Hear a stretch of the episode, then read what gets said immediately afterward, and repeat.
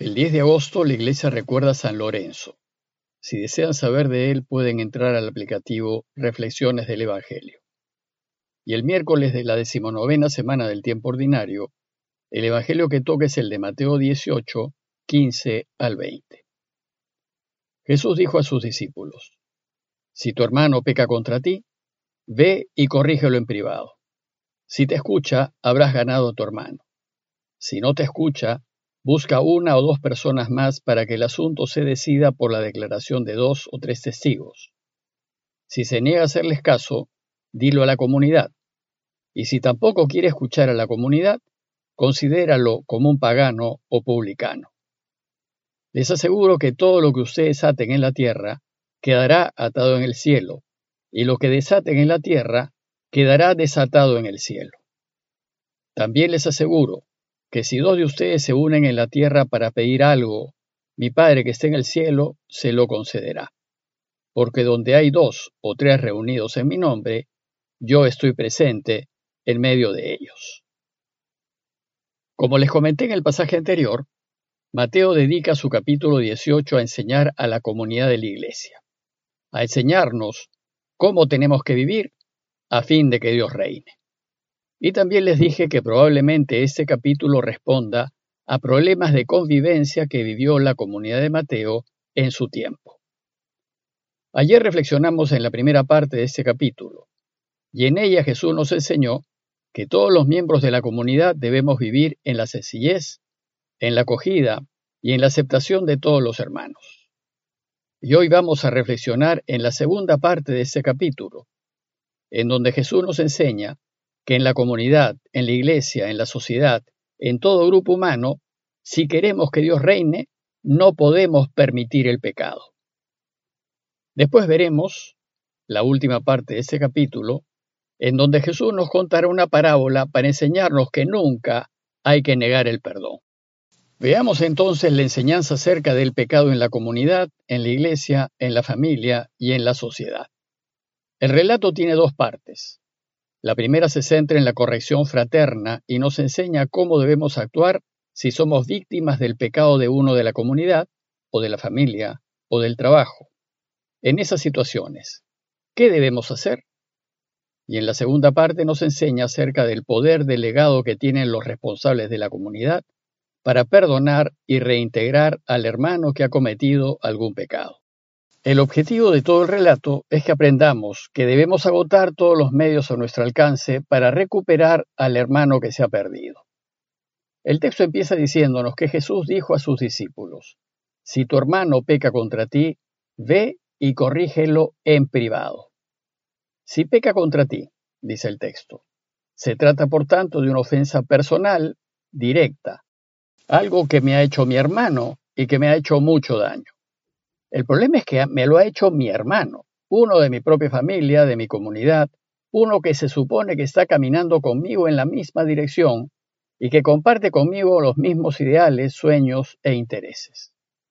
La pregunta entonces es, ¿y qué hacer cuando vivimos una situación así? ¿Qué hacer cuando nos ofenden y nos hieren?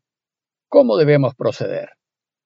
Lo primero que hay que hacer es corregir en privado, dice Jesús, a la persona que nos ha ofendido.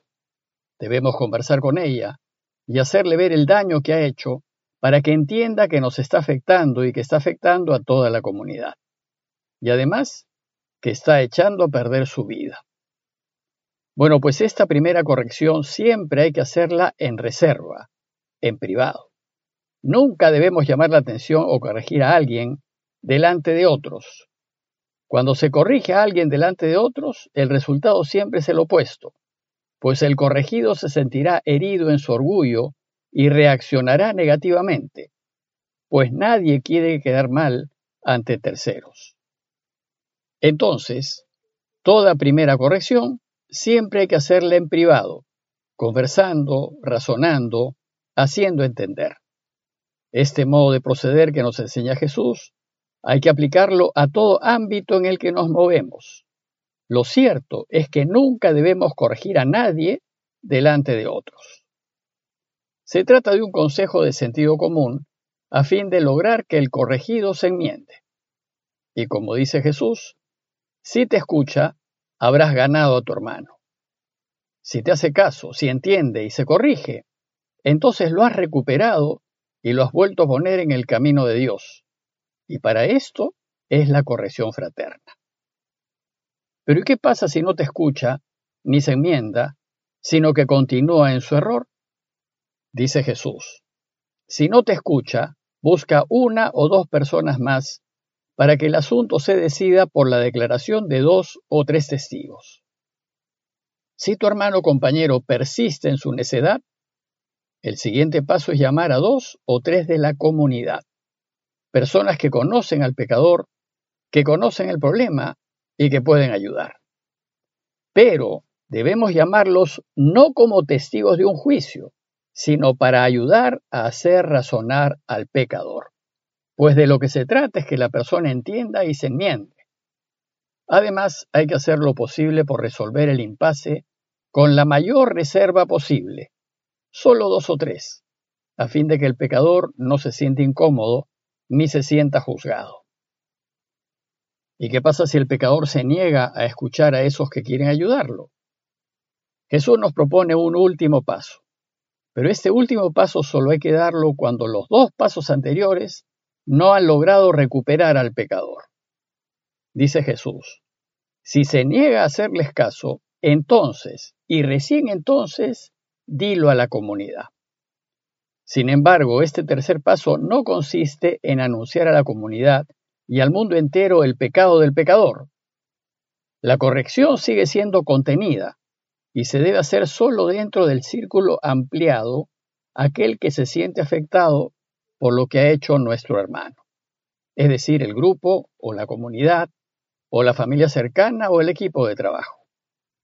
Se trata de decirlo solo a aquellos que también pueden hablar con el pecador porque lo conocen, a fin de convencerlo de que deje su pecado se enmiende y vuelva a la comunión de la comunidad o de la familia o del grupo que ha sido afectado. Y finalmente, ¿qué hacer si esto no resulta y el hermano persiste en su pecado? Jesús dice que si tampoco quiere escuchar a la comunidad, entonces considéralo como pagano, es decir, como uno que no conoce al Dios verdadero, o como un publicano, es decir, como uno que es un pecador público. Es decir, si agotados todos los medios, el hermano persiste en su mala conducta, entonces, desgraciadamente, no queda otra que separarlo. Y dice Jesús que recién entonces debemos considerarlo un pagano o un publicano. Esta es una expresión que señala a aquellos que están fuera del reinado de Dios. Bueno, pues si bien este es el último paso de la corrección fraterna, hay que hacer todo lo posible por evitar llegar a este extremo. La conclusión de esta enseñanza nos lleva a la segunda parte del relato de hoy. ¿Y qué autoridad tiene la Iglesia para separar a alguien de la comunidad y considerarlo un pagano o un publicano? Nos dice Jesús. Les aseguro que todo lo que ustedes aten en la tierra quedará atado en el cielo, y lo que desaten en la tierra quedará desatado en el cielo. Con estas palabras, Jesús confirma la autoridad que delega su iglesia para perdonar o no perdonar, para incluir o excluir, para unir o separar. Y afirma que lo que finalmente la iglesia decida será avalado en el cielo. Y como vimos anteriormente en Mateo, la palabra cielo designa a Dios mismo. Pero para que la iglesia pueda atar o desatar, debe moverse en armonía con la voluntad de Dios. Debe constantemente buscar hacer la voluntad de Dios. Por tanto, debe ser una iglesia orante, es decir, una comunidad que reza, que discierne y que esté en constante búsqueda de hacer lo que Dios quiere. Y esto con el fin de poder saber si lo que Él quiere es que ate o que desate, que una o que divida, que incluya o que excluya. Y para ello, la iglesia o comunidad debe reunirse en el nombre de Jesús. Dice el texto, porque donde hay dos o tres reunidos en mi nombre, yo estoy presente en medio de ellos. Y entonces, Cuando la iglesia se reúne en el nombre de Jesús con el fin de buscar y hacer la voluntad de Dios, Él siempre está presente. Por eso Jesús nos asegura que si dos de ustedes se unen en la tierra para pedir algo, mi Padre que está en el cielo se lo concederá. Cuando los miembros de la iglesia, es decir, cuando al menos dos o tres se junten para pedir algo, lo que deben pedir no es lo que quieran o les convenga, sino lo que sea la voluntad de Dios. Y esto nos remite al modelo de toda oración que es la de Jesús en el huerto. Lo que pide Jesús es que no se haga lo que yo quiero, sino lo que quieras tú. Es decir, que se haga tu voluntad en la tierra como en el cielo. Porque solo la voluntad de Dios, aunque no nos convenga, es lo mejor que nos puede pasar y es lo que permitirá que Él reine. A manera de conclusión, los invito primero a reflexionar en la forma como nosotros corregimos y llamamos la atención a los demás y considerar que nuestra corrección deberá orientarse siempre a recuperar al otro, a que se corrija, y por tanto jamás hay que corregirlo en público. Y segundo, reflexionar en la manera como tomamos decisiones.